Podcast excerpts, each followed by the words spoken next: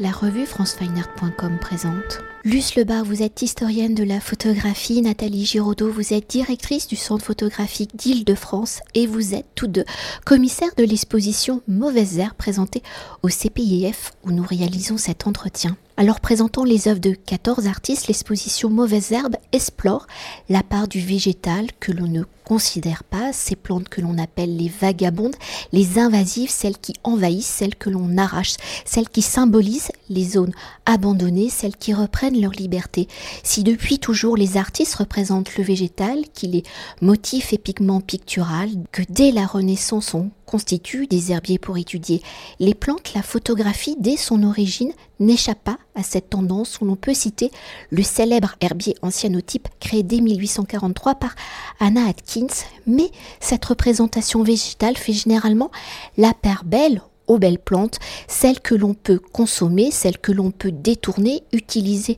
pour leurs propriétés, celles que l'on utilise pour leur beauté, pour embellir nos quotidiens. Alors au regard de l'histoire de la botanique, l'étude des mauvaises herbes est récente, elle remonte au milieu du 19e siècle par James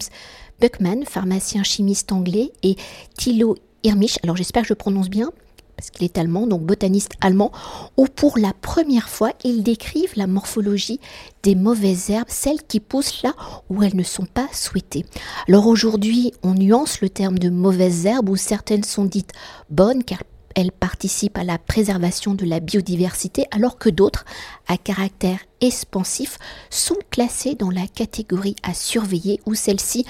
ont su donc s'adapter aux méthodes de culture, aux architectures bétonnées. Alors dans la continuité et l'évolution de l'histoire et du regard que l'on porte à ces mauvaises herbes, dans leur aptitude à regarder le monde différemment, à voir les choses que l'on ne veut pas voir, que l'on ne voit plus les artistes en portant leur regard sur ces oubliés de la botanique, nous montrent le monde dans sa réalité, dans sa diversité. Alors au regard de cette longue histoire de l'invisibilité, quelles ont été vos réflexions pour construire un récit autour des mauvaises herbes pour montrer que celles-ci ont également une place, un rôle dans nos paysages, dans nos écosystèmes? Y a-t-il une œuvre, un événement à l'origine de vos réflexions communes? Luce ben déjà, je dirais en premier lieu que les mauvaises herbes n'existent pas. Donc, euh, malgré notre titre, c'est un des articles qu'on expose euh, Simon Boudvin, qui euh, est un paysagiste et photographe et qui nous l'a répété sans cesse. Effectivement, les plantes et les herbes ne sont ni bonnes ni mauvaises. Ce sont des organismes vivants qui cherchent à survivre et qui, par conséquent, créent des stratégies de développement plus ou moins efficaces, qui vont influer sur leur propre environnement, mais aussi sur euh, bah, celui de l'homme.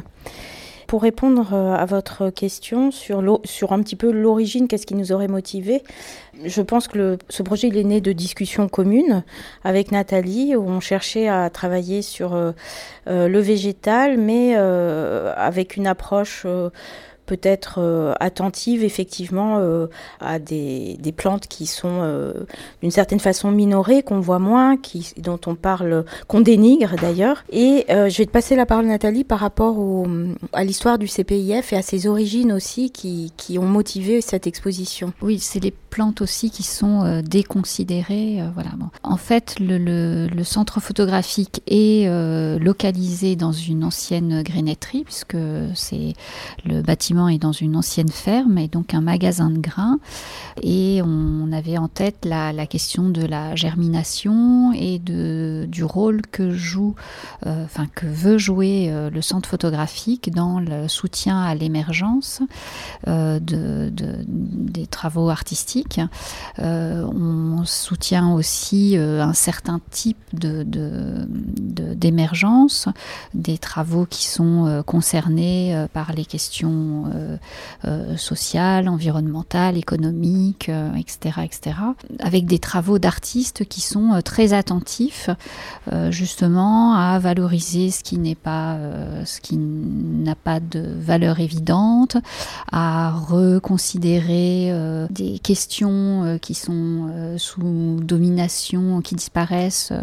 du fait de la domination d'autres. donc voilà ce, ce, ce côté tout, tout en continuant aussi à travailler avec des artistes qui ont des racines profondes, qui sont toujours euh, euh, sur la scène artistique, mais qui aussi euh, créent des, jeunes pousses par leur enseignement, par, la diffusion de leur travail, la discussion autour de leurs travaux, la recherche, etc., etc. Pour poursuivre et pour évoquer l'histoire du paysage, ce champ de l'histoire de l'art qui a permis aux artistes hein, des avant-gardes de construire les vocabulaires de la modernité, dans leur réflexion de mettre en lumière cette végétation de l'ombre, comment ici les artistes photographes détournent-ils le genre du paysage? Le paysage est quand même central. Hein. Comment les mauvaises herbes sont-elles devenues le sujet central de ces paysages? Et pour évoquer peut-être un autre genre euh, de l'histoire de l'art où le végétal y tient une place centrale, comment peut-être la notion de nature morte, son genre, est-il exploré, détourné par les artistes de l'exposition? Question très intéressante.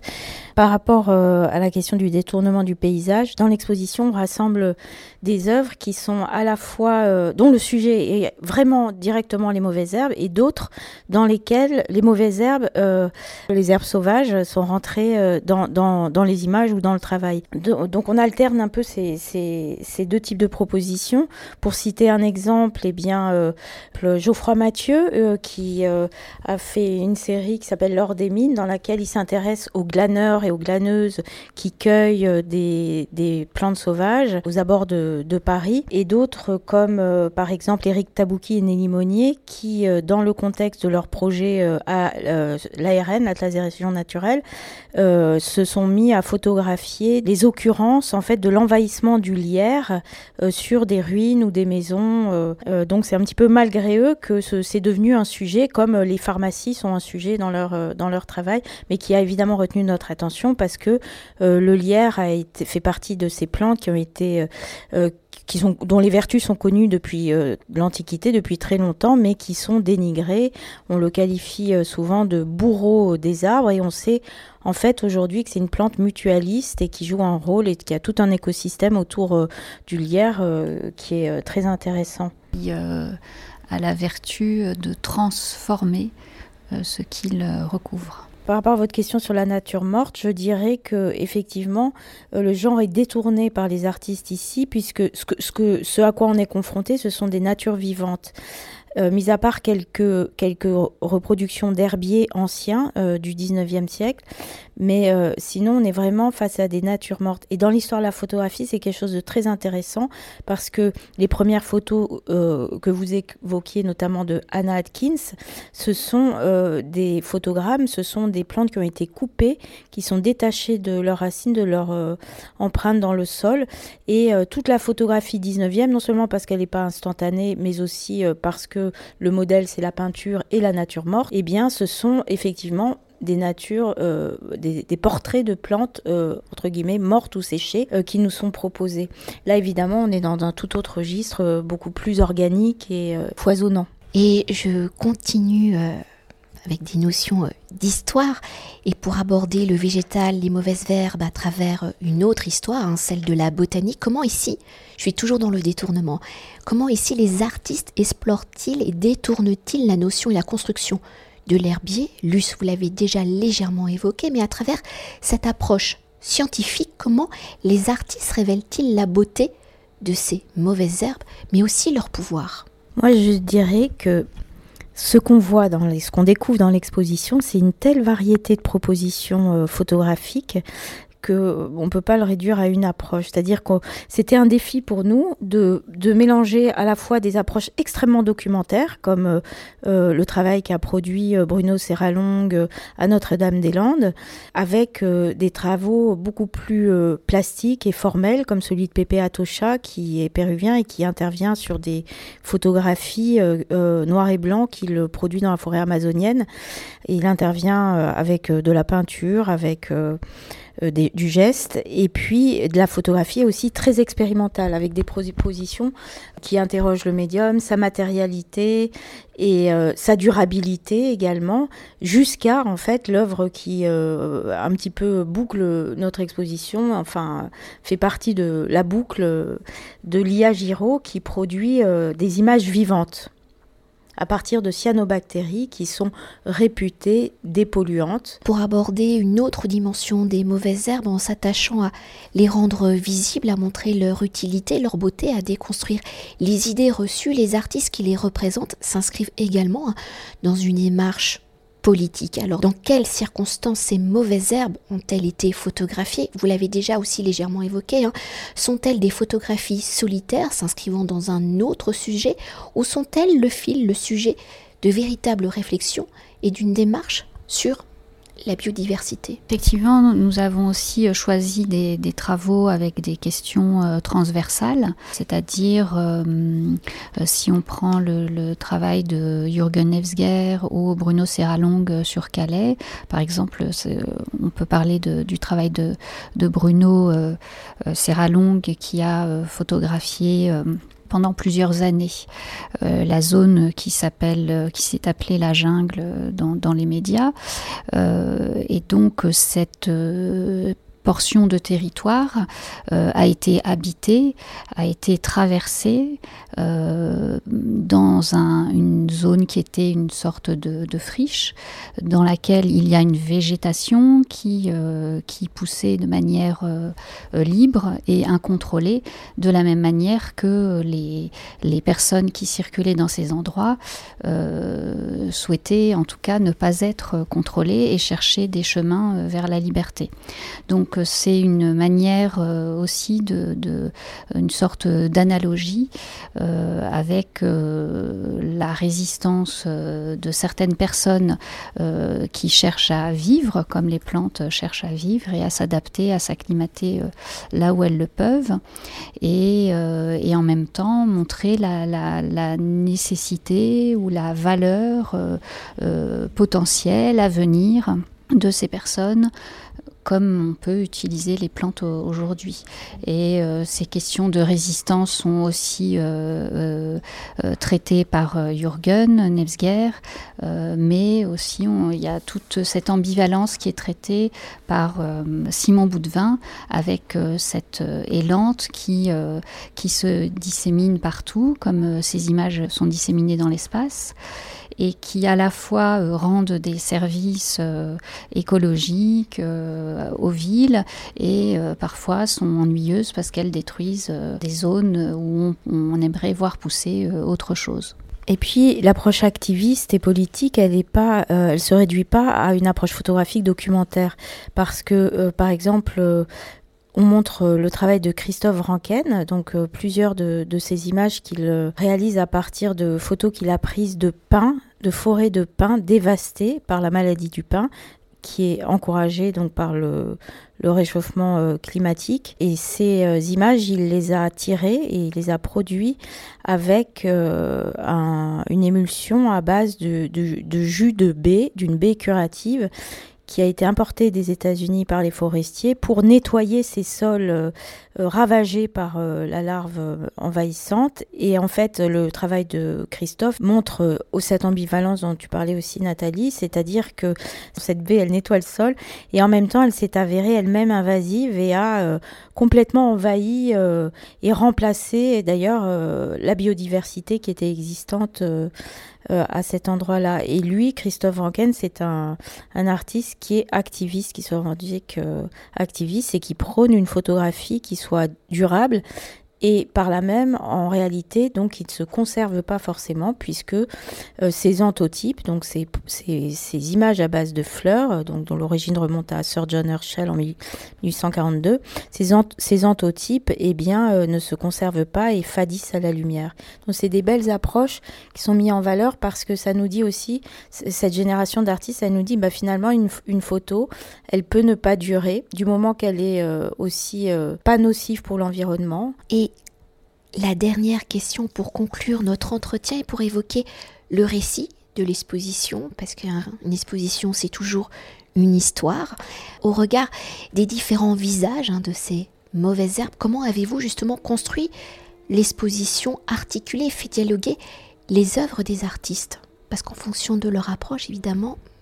elles peuvent raconter aussi autre chose. Juste pour reprendre ce que ce qu'évoquait Nathalie, le fait que nous avons choisi de avec euh, Simon Boudvin donc de euh, tirer son travail en beaucoup, non, de nombreuses de ces images euh, et de les disperser un petit peu dans, dans, le, dans, le, dans l'espace, un petit peu à l'image, elles sont disséminées comme ça, un petit peu à l'image de, du mouvement des plantes, qui, euh, plantes sauvages en particulier, qui, qui se déplacent et un petit peu envahissent l'espace et créent la circulation et du lien entre les œuvres qui sont montrées. Le récit de, de l'exposition, c'est un entrelac c'est-à-dire que c'est un, joyeux mélange de plantes, euh, de plantes et de formes et de propos, euh, voilà, qui se, qui s'articulent les uns avec les autres et qui, euh,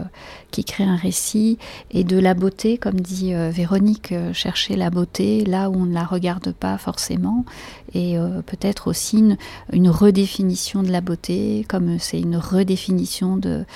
pour certains de ce, de ce que peut être la photographie cette question de, de mouvance, de durabilité, de transformation. Euh, il y a aussi la question euh, qui, est, abordée par l'IA, puisqu'elle travaille aussi à partir d'images récupérées, d'images d'archives qui, figurent les déchets euh, produits par l'homme. Et on produit énormément aussi d'images déchets qui sont pas vues et qui, prennent de la place dans des stocks, voilà, en Californie ou je ne sais où. donc il y a toutes ces questions qui se logent dans les interstices aussi de, des travaux et qui, euh, et qui affleurent. Et euh, voilà, donc c'est un, joyeux, euh, un joyeux mélange et des questionnements à traiter, à matière à réflexion peut-être aussi évoquer au centre de l'exposition cette œuvre assez monumentale de Maria Elvira Escalon, qui est une photographe artiste colombienne, qui a aspergé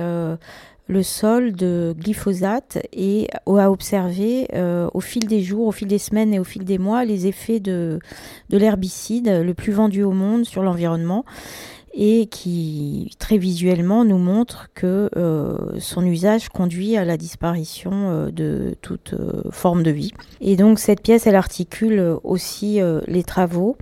et l'ensemble des travaux et elle nous rappelle encore une fois à cette idée que la notion de mauvaise herbe est éminemment anthropocentrique et que l'homme euh,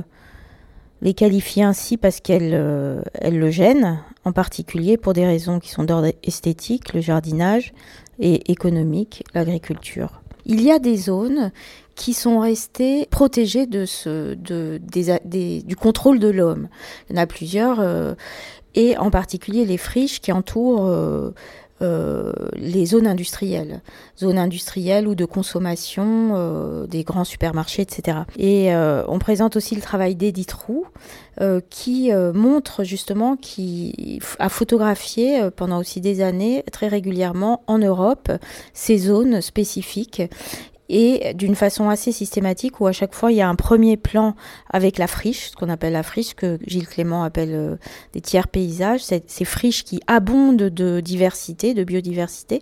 et puis euh, bah, des, euh, des, hangars comme des bâtiments, Ikea, tout ce, tout ce genre de choses. C'est qu'on se rend compte aujourd'hui que, et depuis un moment déjà, que, que ces zones sont des, des viviers de biodiversité